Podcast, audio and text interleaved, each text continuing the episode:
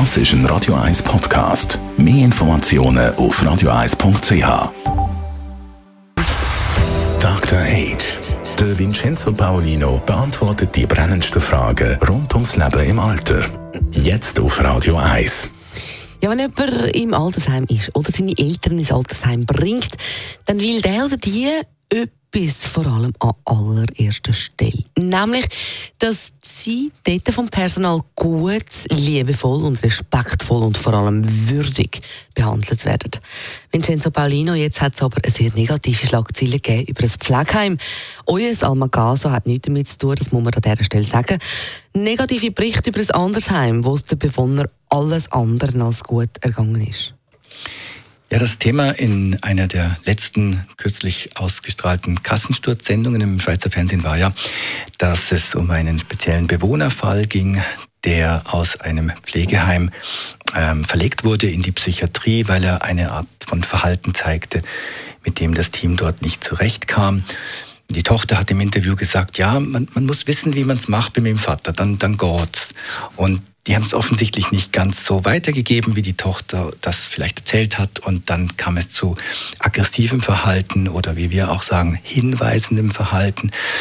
Das weist ja uns auf etwas hin, wo uns der Mensch mit Demenz nicht sagen kann und wir müssen oftmals Detektive sein, um das rauszufinden. Jedenfalls ist er dann in die Psychiatrie gekommen und dort hat man dann unter anderem vergessen weiterzugeben, dass er Raucher ist.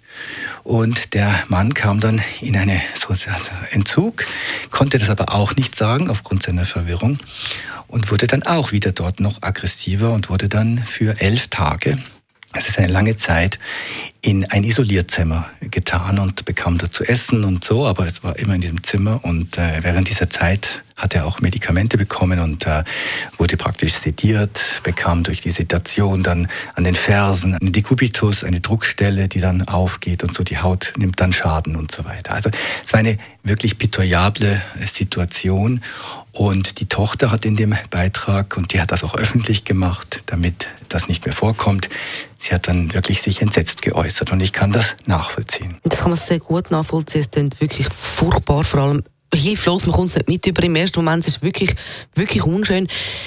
Wir haben aber auf der einen Seite die grosse Empörung der Angehörigen, von den Betroffenen und natürlich und auf der anderen Seite dann aber die Heim und die Angestellten, die es bekanntlich auch häufig auch nicht einfach haben, in einem System, wo vielfach zu wenig Zeit herrscht und Rentabilität eine grosse Rolle spielt und eben häufig auch die Abläufe nicht immer ganz einfach sind, gibt es irgendwie eine Möglichkeit, wie man in dieser wirklich schwierigen Konstellation eine gute Lösung findet? Also ich glaube zunächst mal, dass die allermeisten Menschen, die da arbeiten in den Pflegeheimen, dass die wirklich etwas Gutes erreichen wollen, dass sie etwas Gutes tun wollen und ähm, dass sie das aber oft in Strukturen tun müssen, die eigentlich gar nicht mehr zielführend sind. Ich sage auch manchmal so, die Strukturen sind erkrankt, die sind nicht gut, die sind oft zu hierarchisch und ähm, im Kassenschutzbeitrag wurde natürlich auch die Frage nach dem Geld gestellt. Ja, braucht es mehr Geld für das oder für dieses? Ich glaube, das ist nur ein Teil der Wahrheit. Ein Teil der Wahrheit ist, dass unsere Branche mit sich selber viel mehr Selbstkritik üben sollte. Also nach dem Motto, haben unsere Mitarbeitenden genügend Freiräume, in denen sie das tun können mit dem Bewohner, was der gerne hat? Haben wir eine Architektur, die das fördert? Sind die Gruppen 20 Personen, 25 Personen, was ich für unmenschlich viel halte? Oder sind die Gruppen nur 10 Personen, wo man ein äh, Gemeinschaftsgefühl entwickeln kann und wo ähm, man einfach mehr auch wie normal leben kann? Denn eins ist auch klar, viele unserer Einrichtungen sind eine Weiterentwicklung von früher. Man hat dann etwas besser gemacht, aber heute kann man wieder etwas besser machen. Denn das Modell, nach dem man früher renoviert oder gebaut hat, Pflegeheime gebaut hat, das war das Modell, ich bin ein kleines Spital. Aber das stimmt heute nicht mehr. Pflegeheime oder Orte, wo die Menschen mit viel Bedarf leben an Betreuung und Pflege, die müssen sich möglichst nach der Normalität richten, nach dem alltäglichen Leben.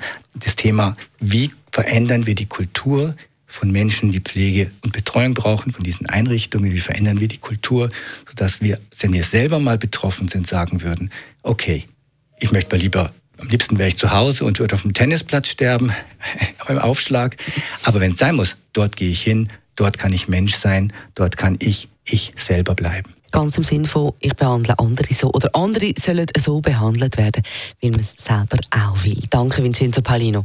Unser Dr. Age, ein System im Gesundheitswesen also, wo erkrankt ist, die Pflege von alten Menschen, etwas enorm Wichtiges, dass es würdevoll, liebevoll und freundlich gemacht wird.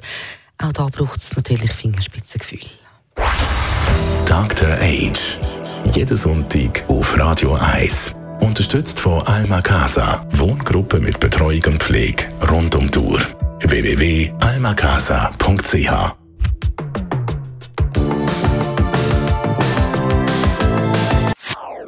Das ist ein Radio 1 Podcast. Mehr Informationen auf radio1.ch.